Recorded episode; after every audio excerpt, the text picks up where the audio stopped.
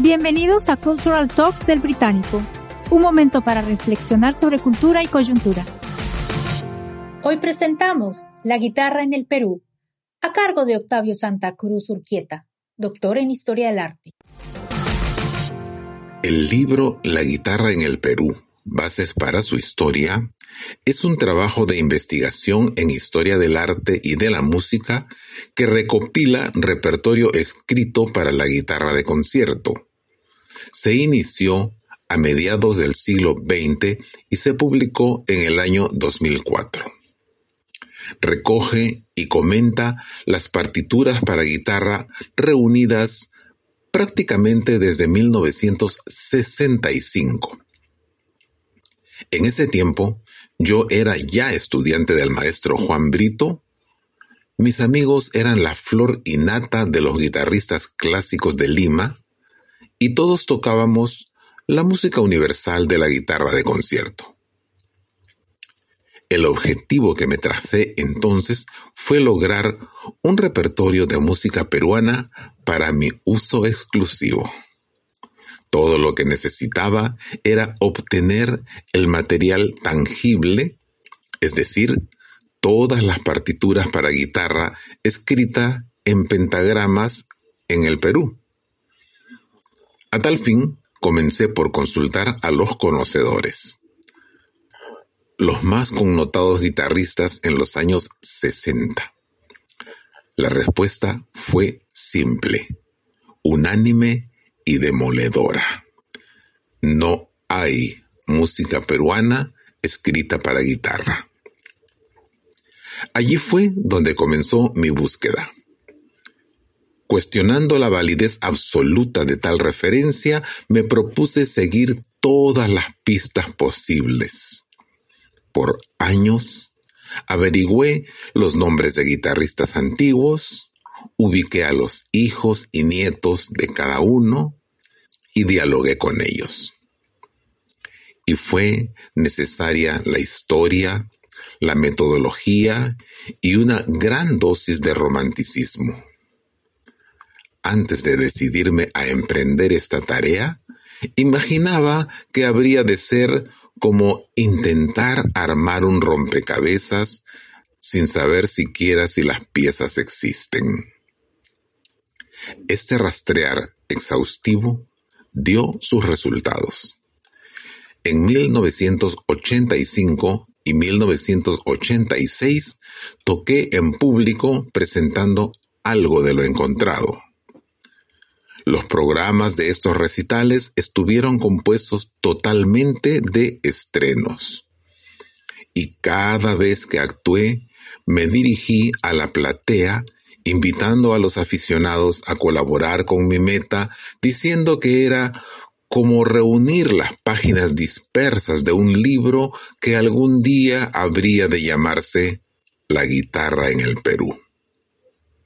Finalmente, la mayor cantidad de material obtenido correspondió a la producción de varios guitarristas en Lima entre 1900 y 1960 la inclusión de piezas escritas por guitarristas provincianos a principios del siglo XX, que a causa del centralismo imperante se afincaron en Lima, produciendo en la capital su mejor obra, es lo que en rigor da nombre a este trabajo.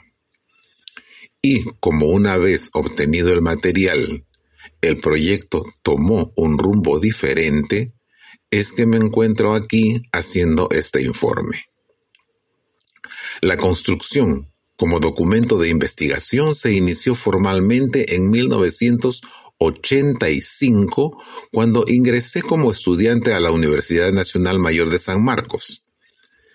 El director de la Escuela Académico Profesional de Arte, maestro Enrique Iturriaga, vio con buenos ojos mi trabajo. Tomando cada vez un poco más del escaso tiempo que mi vida profesional permitía, y siempre en atención al dicho popular que reza sin prisa pero sin pausa, todas estas tareas fueron cumplidas día a día. Búsqueda inicial y ubicación de las primeras obras, revisión, elaboración del esquema de trabajo, presentación en público de lo encontrado, visitas, entrevistas, procesamiento de datos, organización general, redacción y revisión. Finalmente, el trabajo fue sustentado en enero de 1994 como una tesis para optar el título profesional de licenciado en arte, teniendo como jurados al profesor Raúl Romero, las profesoras Marta Barriga y Adela Pino. Siendo la historia del arte el contenido fundamental de nuestra escuela, no contábamos con suficientes profesores en la especialidad. Afortunadamente, César Bolaños tenía cargo académico directivo en la Escuela de Folclor por ese entonces y Óscar Zamora dictaba en el conservatorio, por lo cual nos acompañaron como jurados externos invitados. Los documentos más antiguos son tres cuadernos originales. El libro de cifra y el cuaderno de vihuela que encontré conservados en centros documentales estatales. En tanto, el tercero, el cuaderno de música para guitarra de Matías José Maestro, me fue entregado personalmente por el doctor Guillermo Ugarte Chamorro, con quien nos unía una amistad de años. Y como publicaciones hay más de 100 obras de Pedro Tirado. El libro de cifra de 1805 está catalogado en el Museo Nacional de Historia, en el libro La música en el Perú, página 107, Iturriaga Estensoro se refieren a este cuaderno como de proveniencia europea. Sin embargo, encontramos que contiene una obra breve que es peruana o al menos se refiere a un personaje de la Lima dieciochesca, el minuet del conde de las Torres. El cuaderno de música para vihuela, 1830, es un manuscrito anónimo con nueve carillas útiles. Fue ubicado en la bóveda de la Sala de Investigaciones Bibliográficas y Fondos Especiales de la Biblioteca Nacional del Perú. Mediante un permiso especial, obtuve copia de este intangible, estrené sus obras en 1985 y lo publiqué en 1996. El cuaderno de música para guitarra de 1786 procede del arquitecto, retablista y pintor ampliamente conocido en nuestro medio como el presbítero maestro. Y hasta la aparición de este cuaderno se desconocía su faceta de músico. Es un original manuscrito. Los titulares lucen rasgos y trazos ornamentales. Asimismo, algunos vacíos al final de los compases son llenados con pequeños dibujos.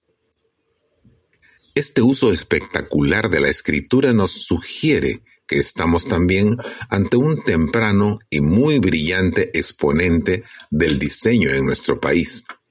Por ello, hemos reproducido y analizado la carátula en nuestro trabajo sobre diseño gráfico y luego de comentarlo en nuestra tesis de 1994, lo publicamos en abril de 2001 por el Fondo Editorial de la Biblioteca Nacional del Perú con prólogo de la doctora Marta Barriga Tello. Se presentó en la Biblioteca Nacional con el comentario de la crítica de arte Elida Román y en el IPNA, Instituto Cultural Peruano Norteamericano, con ejemplos musicales en la guitarra del concertista Oscar Zamora. En 1985 mantuvimos nutrida correspondencia con el estudioso argentino Néstor Westrin, quien nos proporcionó varios minuetos de Pedro Jiménez Abril Tirado. Tirado nació en Arequipa en 1780. Compuso misas y sinfonías pasó sus últimos días en ejercicio en la Catedral de Sucre, donde falleció en 1856. Y, según Alcedo, su contemporáneo, era el mejor talento músico del Perú. El primer recital, La guitarra en el Perú, Hipna 17 de julio de 1985, presentó en calidad de estreno las obras de renombrados músicos peruanos de quienes no se conocía producción para guitarra, como los minuetos del maestro de capilla Abril Tirado. Esa noche se tocó por primera vez el cuaderno de Viguela de 1830. El programa, incluyendo obras de Usman del Barco y Alfonso de Silva, estuvo compuesto íntegramente de inéditos y estrenos. Los siguientes recitales de la guitarra en el Perú se realizaron en el Teatro Universitario de San Marcos, en su local de Girón Lampa 833, los sábados y domingos de febrero de 1986. Fue entonces cuando el doctor Ugarte, director del Teatro Universitario, puso en nuestras manos el cuaderno de Matías José Maestro.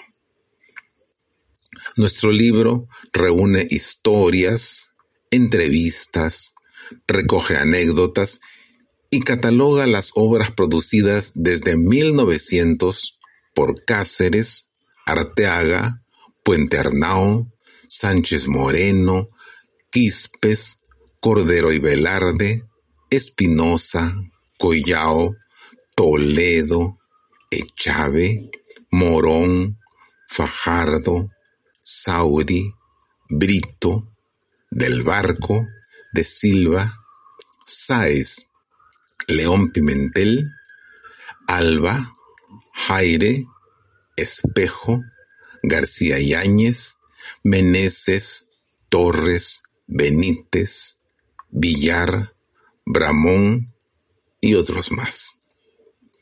Algunas de estas partituras las hemos publicado en cuadernos y se encuentran en PDF en nuestra página web octaviosantacruzurquieta.org. Visítanos. Gracias. Gracias por acompañarnos. Sigue nuestra cuenta oficial de Spotify. Todas las semanas compartiremos nuevos podcasts